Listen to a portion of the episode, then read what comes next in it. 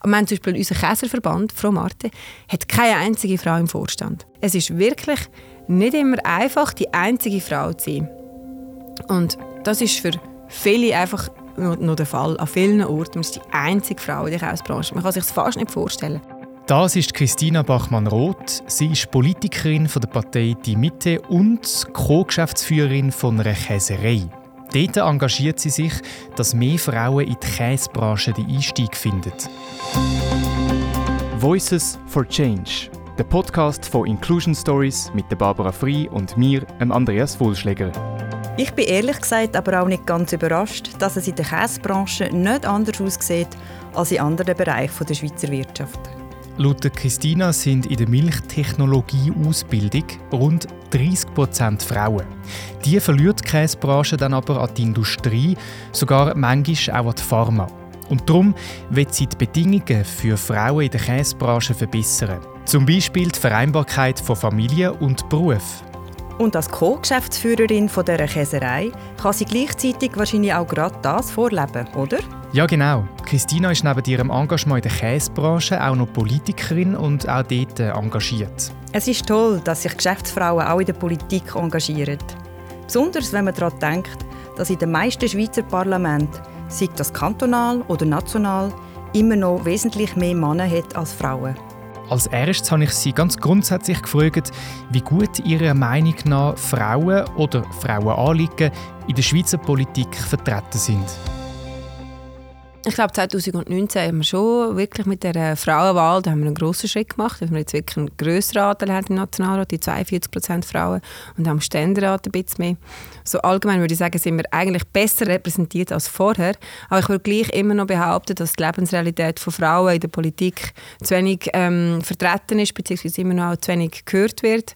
Äh, es sind oft, äh, wir merken, dass oft so Themen wie Familie oder oder Gleichstellung wird oft von Frauen ins Parlament gebracht. Das heißt nur schon dort, es ist so ein wie, die Themen sind, bei den Männern haben sie einen tieferen Stellenwert, oder? Also da müssen wirklich die Frauen dran. Und man hat immer noch auch im Vergleich, wenn man die Vorstöße anschaut, hat ja relativ, oder im Verhältnis jetzt zu anderen Themen, sind es eben wenig Vorstöße, wo, wo sagen wir mal, die Frauenlebensrealität betrifft, sind, werden dann behandelt. Ja.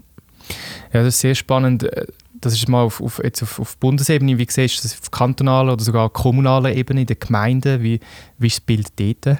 Ja, auf der Gemeinde ist es zum Teil noch viel schlimmer. Also, äh, wir haben jetzt zum Beispiel im Aargau haben mal, mal die Analyse gemacht, wie viele Frauen sind eigentlich in der Exekutive vertreten, also in einem Stadtrat oder Gemeinderat, wo wirklich die Regierung ist, stellt, oder? Und dort sind, wir, sind Frauen unterdurchschnittlich vertreten. Zum Beispiel in der Gemeindeamtmänner sind es irgendwie äh, 15 Prozent Frauen, wo, wo Frau Gemeindeamtmänner sind, oder? Also es ist wirklich, jetzt sind wir das ist irgendwie ein Amt, das nicht kompatibel ist mit, also das Präsidium ist wie nicht kompatibel für viele Frauen mit ihrem sonstigen Leben. Es ist auch sehr ein, natürlich ein herausforderndes Amt in der Exekutive. Und in der Legislative ist es aber schon besser. Also die, die ähm, Städte und Gemeinden, die, die eine Legislative haben, dort hat es schon mehr Frauen. Und generell kann man glaube sagen, es gibt viele Frauen in der Pipeline, jetzt auf der Nationalratsliste haben wir so gesehen, die sind wirklich fast 50-50. Mhm. Und dort arbeiten ja viele Parteien noch mit Unterstützungslisten, mit ja, aber auch andere Parteien. Und ähm, dort äh, sieht man wirklich, dass, ähm, dass wirklich fast 50 Prozent Frauen eigentlich auf der Liste sind. Das heisst, in der Pipeline oder jetzt schon viele Frauen, die bereit sind, Verantwortung zu übernehmen. Mhm. Aber sie sind noch nicht in den Ämtern. Wo wir wirklich grosse Fortschritte gemacht haben, sind ja bei den Kantonsregierungen. Mhm. Dort sind mittlerweile wirklich schon, schon fast 40 Prozent, Frauen in den Kantonsregierungen vertreten als Regierungsrätinnen. Es gibt noch wenige Kantone, wo es eine reine Männerregierung hat. Ja. Mein Kanton ist jetzt noch einer davon, das Aargau. Äh, Kanton Uri auch. Also es gibt schon noch ein paar, aber jetzt doch, jetzt sind wir, jetzt sind wir, jetzt machen wir recht gute Fortschritte. Aber auf so Gemeinsebene ist eigentlich schon noch verrückt. Ich meine, wenn man denkt, die Schweiz, das Milizsystem und, und so bottom-up Gemeinden sind das Wichtigste und dann geht es eigentlich darauf. Und, mhm. Aber wenn man das so anschaut, eben wie, wie, wie zum Teil die Gemeinden äh, wirklich Männer sind, ist das schon sehr interessant. Obwohl jetzt zum Beispiel, klar, es gibt Unterschiede. Im Kanton St. Gallen weiss ich, da ist ein, äh, ein Gemeindepräsident, das ist ein, also ein Beruf. Mhm. Und jetzt im Kanton Zürich ist es im Milizsystem, also das, ist, das mhm. ist ein, ein Nebenamt. Aber gerade so ein Nebenamt im Teilzeit könnte ja eigentlich auch noch spannend sein für eine Frau. Ja, es ist halt für die Frau ist es noch schon eine Herausforderung, dass sie, wenn sie jetzt zum Beispiel Kinder oder, oder Familie äh, hat, wo sie, wo sie betreut oder auch Angehörige, die sie betreut, dann nebenbei noch einen, den Job zu haben, oder? das ist schon eine grosse Herausforderung, den Beruf können auszuüben. Leider ist es ja wirklich so, dass Frauen immer noch in tieferen Pensen arbeiten, oft. Äh, sie, die meisten sind zwar erwerbstätig, haben aber daheim auch noch die volle Verantwortung und arbeiten dann in einem Pensum äh, von, ja, von durchschnittlich so 40 bis 50 Prozent, oder? Ähm, ja, ist eigentlich viel, weil, weil sie ja die ganze Arbeit daheim eben auch noch, auch noch selber stemmt. Und dann dort noch ein politisches Amt noch zusätzlich reinzubringen, ist einfach eine riesen Herausforderung. Und viele Frauen wollen das vielleicht auch nicht, dass man will, wie auch in der gewissen Phase von einer Familienzeit, wo man nicht ähm, noch, noch, genau, noch, noch, noch Politik machen. Und dann ist es eben schon in der Zeit, wo man eben Kind hat, dort muss, eben, dort muss eben alles drin Platz haben. Oder? Dort ist Familie, dort muss man mit dem Job Gas geben und in der Politik macht es eben auch Sinn, wenn man dann schon zumindest mal auf Gemeindestufen ein bisschen einsteigt oder auf Parteiebene. Mhm. Ähm, und das ist schon ein Challenge und da braucht es einfach Männer, die mitziehen, oder? Wo, wo, wo, wo selber reduzieren, wo, wo selber Verantwortung daheim übernehmen. Ich glaube, das ist jetzt wirklich das ist unsere grösste Herausforderung, dass sich, nachdem sich das Rollenbild von der Frau entwickelt hat, jetzt auch das Rollenbild von der Männer entwickelt. Was muss sich ändern, damit das passiert? Äh, vielleicht bist du gerade ein, ein gutes Beispiel. mhm. Also für mich ist es wirklich, wenn wir dort ansetzen, jetzt haben wir ja in der Wirtschaft wirklich einen Fachkräftemangel. Mhm. Also eigentlich jeder Mann, der jetzt noch sagt, er kann halt nicht weniger als 100% arbeiten, das ist eigentlich fast unglaubwürdig, oder? Weil im Moment, wenn, wenn, man jetzt zu der Chefin oder zum Chef geht und sagt, hey, ich, ich habe eine Familie, ich möchte gerne 60 Prozent arbeiten. Ich wette noch einen Chef sehen, der sagt, nein, das geht jetzt nicht. Und dann riskiert den Mann zu verlieren. Das ist einfach, für mich ist das jetzt die Gelegenheit. Jetzt können wir Gleichstellung erreichen, wenn die Männer jetzt hingehen. Und das fände ich wäre ein Aufruf wert, zu sagen, jetzt will ich Teilzeit arbeiten. Und ich wette fast, äh, es ist jetzt möglich. Das ist für mich ein erster Schritt, dass Männer Teilzeit arbeiten während einer gewissen Phase in der, in der Frau frei halten, dass auch sie kann, auch wenn sie möchte, auch Teilzeit. So habe ich das gemacht, das muss aber nicht für alle so sein. Wir haben beide 60 Prozent geschafft. Ermöglicht einfach, dass Mann und Frau im Beruf dabei ist, aber auch daheim kann Verantwortung übernehmen und dann nachher kann man wieder schauen, wie man sukzessiv sich das wieder aufstocken, wieder verändert. Für mich ist aber der Anfang recht entscheidend, dass eine Frau nicht muss lang aussteigen, sondern dass sie weiß, ähm, ich kann drin bleiben und sie ist gesorgt daheim. Ja, das ist schon, also das erlebt man aber immer wieder, dass ich habe das selber gesehen äh, bei uns in der Familie. wir haben so Witz gemacht, eigentlich wäre es viel einfacher, wenn einfach jemand von uns daheim bleibt und die mhm. andere Person schafft 100 Prozent, egal wer es ist, aber all die Koordination braucht es einfach nicht mehr. Yeah. Und das ist, glaube ich, schon noch eine Hürde, wenn jetzt der Mann, sagen wir mal, klassisch äh, schon mehr geschafft hat voran und vielleicht auch mehr verdient hat, ähm, dass gewisse auch, die jetzt progressiv eingestellt sind und sagen, wir sind da jetzt pragmatisch, er verdient mehr, also bleibe ich weniger äh, mehr daheim. Ist aber, aber auch schade und irgendwie finde ich, müsste eher umgekehrt sein, sagen, was ist uns Zeit wert und nicht, was ist uns Geld wert. Ich rede da natürlich auf höherem Niveau, also wenn, wenn man das Geld braucht, dann muss man wirklich jeden Rappen umdrehen, aber trotzdem, manchmal habe ich das Gefühl, gab man wie mit dem falschen Ansatz dann an, die, an die Situation. Ja, und ich finde es jetzt eigentlich gerade gut, reden wir mal um so den Mittelstand, oder wie, wie immer, ich wollte den möglichst breit definieren, mhm. oder, der Mittelstand, weil dort ist, ist nämlich das Problem, oder? Wenn man nachher die Kinderbetreuungskosten anschaut, das frisst einfach zum Teil das mhm. Haushaltsbudget, also auf, oder? Das ist, das ist praktisch der Lohn vielleicht vom, vom, vom einen Elternteil, der drauf geht für Kinderbetreuung, oder? Und das ist, dort, dort, dort haben wir einen riesigen Hebel. Ich glaube, wenn wir Gleichstellung erreichen ist das eigentlich das Wichtigste, dass man Kinderbetreuung erschwinglich macht und für alle zugänglich. Und zwar auch für den Mittelstand. Es muss einkommensabhängig Unterstützung geben für Kinderbetreuung. Das ist extrem wichtig. Und dann das Zweite braucht es auch Tagesstruktur, also Tagesschulen, wo man wo man kann gesorgt geben im Kind, wo man weiß, es ist dann vom Morgen um 8 oder 9 bis am Nachmittag um 3, 4 ist es in dieser Tagesschule integriert und er kann die Hausaufgaben erledigen, kann alles kann arbeiten, kann in seinem Umfeld, oder? es ist auch für das Kind positiv, kann in diesem Umfeld sein ähm, und dann kommt es heim und hat dann frei. Oder? Ich glaube, dort braucht es eine Veränderung. Und ich bin mir bewusst, dass das noch lange wird gehen. Wir müssen an dem arbeiten.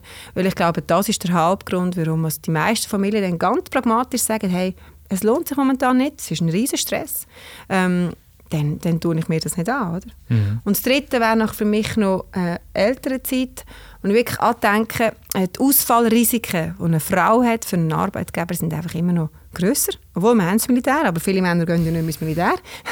und äh, ähm, äh, dann äh, fällt einfach die Frau viel länger aus. Und das ist auch ein Problem, dass nachher die Frau weniger Entwicklungschancen hat. Also mhm. Ich glaube, das sind echt die wichtig, ich glaube, das sind die wichtigen drei Hebel, die wir müssen tätigen müssen, damit, damit wir Gleichstellung haben und Frau und Mann beide im Erwerbs- und im Familienleben können, können Verantwortung tragen und sich weiterentwickeln. Ja, und da gibt's, also du hast vorhin ähm, den Fachkräftemangel angesprochen und ich habe gerade letztens mit einer Kollegin zu Mittag gegessen und sie hat gesagt, wo sie ihr erstes Kind bekommen hat, sie hat vorhin 100% geschafft, hat ihr der Arbeitgeber gesagt, schau, du hast zwei Optionen, nach der Mutterschaftszeit kommst du wieder 100% zurück oder dann musst du halt einen anderen Job suchen. Mhm. Und das ist so krass, ich finde, das mhm. geht doch nicht. Und mhm. es ist, also, das ist vielleicht noch, das ist weiß nicht, vor vier Jahren oder so gewesen, oder drei. Also vielleicht ist es noch nicht so extrem gewesen wie jetzt mit dem Fachkräftemangel, aber das finde ich schon eine sehr krasse Einstellung, dass du als Geschäftsführer sagst, ja, ich, ja, ich suche mir es jemand anders und, mhm. und mhm. Ähm, mhm. ja, irgendwie, ich, ich jetzt selber als, ich bin auch Geschäftsführer und ich kann mir das nie vorstellen, wenn ich, wenn ich jemanden schätze und, und die Arbeit und das Know-how, wo, also dort geht es ja noch viel mehr, Wissensmanagement und, und es ist ja nicht mhm. nur irgendwie eine Arbeitskraft, sondern es ist mhm. wirklich ähm, ja, bringt dieses Unternehmen weiter. Und dort so kurzfristig zu denken, das, und das zeigt mir einfach auch, dass das, ich glaube nicht, dass das ein Einzelfall ist. Absolut, Nein, also mir ist das eigentlich auch passiert. Ich bin dann in der Konsumgüterbranche 2014 und mhm. hat mir auch gesagt, du kannst nicht zurück, nur wenn du 100% wieder kommst. Und ich hatte dann sowieso schon eine, eine Business-Idee und wollte mich selbstständig machen mit einem Start-up. Mhm. Und habe dann für mich die Option natürlich weg gehabt, habe aber einfach weiter verhandelt ähm, dort bei, der, bei meinem Arbeitgeber. Und erstaunlicherweise, äh, ich habe dann zuerst gesagt, nein, ich komme 60 und so weiter. Und er hat gesagt, nein, geht nicht. Und ich habe mir dann wirklich künden mit, mit guten Konditionen. Ähm, und dann aber zwei Monate später, nachdem ich die Kündigung schon hatte und auch dann mein Geschäft schon ein bisschen, wirklich äh, zu Vater geschlagen habe, sind sie gekommen und gesagt, 80 Prozent würden wir, würden wir jetzt doch dir ein Angebot machen und ich hätte noch einen Vertrag bekommen für 80 Prozent. Also es ist wie so ein bisschen, manchmal lohnt es sich dort schon auch in der Verhandlung einfach herzubleiben und zu sagen, ich bleibe dabei. Und wenn man dann wirklich krass den Schritt macht und sagt, okay, dann komme ich nicht mehr, mhm. dann ist es dann vielleicht so, dass der Arbeitgeber halt dann erst später das merkt oder und sagt, oh, okay, in dem Fall 80 und dann ist es halt schon so Führungspositionen, da muss man sicher 60 bis 80 Prozent schon zurückkommen. Oder? Das, das würde ich eigentlich auch, auch empfehlen oder, in den Frauen, dass sie dort nicht nur Druck beim Arbeitgeber machen und nicht nur das sieht, sondern wie auch halt daheim beim Partner sagt, hey, ich muss 60 Prozent gehen, hilfst mit, oder? Ja. äh, weil wir haben ja Ambitionen gehabt, wo wir eine Ausbildung angefangen haben, mhm, auch ja. Frauen, und ich finde es eigentlich schade, wenn man die Ambitionen einfach dann wegstellt. Aber ich habe Verständnis dafür. Ich habe eigentlich sehr grosses Verständnis dafür, oder? Wenn man, weil man auch findet, ich will für die Familie da sein. Mhm. Ich hatte dort wirklich das Glück, gehabt, dass ich dann die 60 Prozent machen konnte und so beides irgendwie können verbinden ja. ja. ich glaube, es ist sicher auch eine Einstellungssache. Eben, also ich glaube, man muss beide Seiten sehen. Und, und meine Frau hat jetzt gefunden, wenn es jetzt, also eben wie du sagst, manche Krippenplätze sind, sind so teuer, ähm, mhm. manchmal schafft man für den Tag. Also, und es schaut nachher nicht mehr raus. Mhm. Und für meine Frau war klar, gewesen, auch wenn es so wäre, sie geht trotzdem arbeiten, weil sie macht nicht 100% daheim sein und, und Hausmami sein. Und ich finde, das ist eben einfach eine Einstellungssache halt. Und dann, ja, mhm. schaffst du vielleicht für Krippen, aber du schaffst und es gibt dir nachher auch mehr und, und du, du kannst dich weiterbilden. Aber das, ja. Aber das finde ich einen mega guten Punkt, oder? Es gibt einem vielleicht nicht jetzt in die Kasse mehr, oder? Oder sogar eben weniger oder, oder gleich. Aber es gibt ja die Altersvorsorge, man kann dort einzahlen, also gerade mhm. in, in, in, der Pensionskasse, wo man auch selber sich doch jetzt schon etwas ansparen Darum ist die Reform ist natürlich sehr wichtig, dass man wirklich schon früher auch kann anfangen ansparen, weil jetzt muss man ja zuerst einmal die fast 22'000 Einkommen erreichen, dass mhm. man überhaupt kann in eine Pensionskasse kommen kann. Das, das muss man ja ändern, dass man schon früher anfangen ansparen Und dann natürlich das mit der Weiterbildung, die du sagst, das finde ich mega wichtig, dass man einfach dranbleibt, oder? Ja. Weil es geht so schnell im Arbeitsleben und dann ist man irgendwie weg. Ja. und ähm, dass man dort drin bleibt und dann auch die Lohnentwicklung, oder? dass man den Gap zum Mann wie auch halt so kann kann nachher überwinden, oder? Weil es ist einfach oft so, dass wenn man Kind bekommt, verdient Mann am Anfang mehr. Ja, ja, ja klar. Und, und die Ungleichheit ist ja gleich noch, sie ist schon tief, also sie ist aber immer noch bei 8 Prozent, wo mhm. beim Berufseinstieg die Frau 8 Prozent weniger verdient. Ich meine, das macht schon mal etwas aus, Start ist schon mal ein bisschen tiefer. Und nachher mit der Erwerbsbiografie, oder mit dem Leben, wenn du dann ausfallst und wieder kommst, dann geht völlig verständlicherweise geht die Schere noch mehr auf. Mhm. Ja. Kommen wir nochmal auf dein Engagement zurück. Eben, du bist äh, Präsidentin von der äh, mit der Schweiz Frauen. Mhm. Du bist auch bei Allianz F mhm. dabei. Und du bist Mitglied von der Vereinigung zur Förderung von Frauen in der Käsebranche. Ja, genau. das musst du mir erklären. ja, ähm, ich führe selber einen Käsereibetrieb zusammen mit meinem Geschäftspartner. Und ähm, ich bin auch Delegierte von einer Sortenorganisation und ich, ich bin ja schon lange in dieser Branche. Ich habe vorher auch Was eine Firma ist das für eine Sorte? Der Städtemann. Ah, sehr genau. Wir machen auch noch Gruyère. Genau, das sind so mhm. die zwei größeren Sorten. Und dann Spezialitäten wie ein Teetür. In dieser Branche merkt man halt, dass es wirklich äh, fast keine Frauen gibt an der Spitze. Also es gibt ähm, ich bin die erste Delegierte von einer Sortenorganisation in der ganzen Schweiz. Und das gibt viele. Ja. Es gibt ja Emmentaler, Gruyère, mhm. Appenzeller, Waschraum und so weiter. Also es gibt ganz viele. Da gibt es noch keine Frauen, die, die die Verantwortung haben für eine Sorte. Es gibt in Telseiter gibt es eine, eine Präsidentin. Das, finde ich, das ist super. Also dort geht sie wirklich voran. Aber auch jetzt zum Beispiel eine Käserei wird kaum von einer Frau geführt, sehr selten. Aber etwa 30 Prozent der Milchtechnologen sind Frauen. Also das heisst, in der Ausbildung sind sie eigentlich schon weiter, aber wir verlieren dann die Frauen, oder? Sie, sie gehen dann in die Industrie oder wenn sie also sogar in die Pharmaindustrie verlieren wir sie. Oder auch wenn sie dann ähm, Kinder bekommen, dann geht es einfach in diesen Käsereien, kann man es nicht verbinden. Wir haben jetzt uns zum Ziel gesetzt, dass wir wollen, dass Frauen im Beruf bleiben, dass sie eine Perspektive bekommen. Wir wollen auch Käsereien schulen, wie als man das Arbeitsumfeld muss gestalten muss, dass Frauen bleiben eben. Und wir merken, dort ist ein, ein grosses äh, Resonanz, oder? dass auch Käsereien eigentlich interessiert sind, selber manchmal nicht wissen, wie es ist, äh, wie sie das machen können. Aber auch für die Frauen, für die Käserinnen, auch für mich, das gebe ich zu, es ist wirklich nicht immer einfach, die einzige Frau zu sein. Und das ist für viele einfach noch, der Fall. An vielen Orten. Man ist die einzige Frau in der Käsebranche. Man kann sich das fast nicht vorstellen. Aber wir haben zum Beispiel unser Käserverband, Frau Marte, hat keine einzige Frau im Vorstand. Das heisst, wenn dann eine kommt, dann ist sie allein. Und man kann schon sagen, Männer sind natürlich, man hat einen guten Umgang und sowieso, also auch Käse, die sind eigentlich sehr fortschrittlich, das ist eine humorvolle, das ist eine ganz gute Gruppe, gesellige Gruppe von Leuten. Doch ist es halt dann speziell, wenn man immer wieder muss erklären muss, warum man jetzt da die einzige Frau ist. Man wird, man wird halt von allen Seiten auch angesprochen. Man hat halt zum Teil ganz andere Themen, die wirklich nicht präsent sind, analog wie im Parlament, wo dann einfach die Frauenthemen kommen oft von Frauen. Und jetzt gerade so Personalfragen oder wenn es um, um Lohn oder um, um äh, Arbeitsvertragsverhandlungen geht, das hat Frauen oft andere Schwerpunkte oder, als Männer. Und wenn man dort das allein vertreten muss, das ist schwer. Darum wollen wir ein Netzwerk schaffen von Käserinnen. Sehr spannend. Es sind schon etwa 60 ah, Leute, wow. die, da, die da mitmachen. Also das ist wirklich eine coole Sache. Ich stelle mir jetzt die Käsebranche eher so ein konservativ vor. Du hast gesagt, die Resonanz ist groß. Wie überzeugst du Kolleginnen und wahrscheinlich Kollegen aus der Käsebranche, da mitzumachen? Einerseits ist es schon so, dass man wirklich auch ein, ein bisschen Druck, dass ein bisschen Druck da ist, also weil wir halt eben auch zu wenig Fachkräfte haben. Mhm. Andererseits ähm, wissen die, wie wichtig die Frauen sind in diesen Betrieben. Oft sind die Betriebe noch von einem Ehepaar geführt, wo die Frau im Hintergrund arbeitet. Mhm. Man weiß eigentlich sehr wohl, was die, was die können und wir wollen sie auch nicht verlieren. Und wenn man dann merkt, dass die Frauen wirklich auch Ansprüche haben, beziehungsweise auch gerechtfertigt zum Beispiel einen Lohn dann müssen haben, eine Pensionskasse und so weiter, dann ähm, macht das schon etwas aus. Es wird dann schon ein bisschen ungemütlich. Ähm, es ist nicht so, dass man, dass man dass, ähm, dass alle Freude haben daran. Oder? Es muss ja, wenn im Vorstand jetzt äh, zehn Leute sind und keine Frau, wenn eine Frau reinkommt, dann muss ein Mann raus. Mhm. Oder? Bei der, in der Käsebranche sind wir wie nur an diesem Punkt. Okay. Äh, wir sind noch nicht dort, wo es schon drei Frauen hat und dann kann man auch mal eine Frau mit einer, mit einer Frau ersetzen. Oder?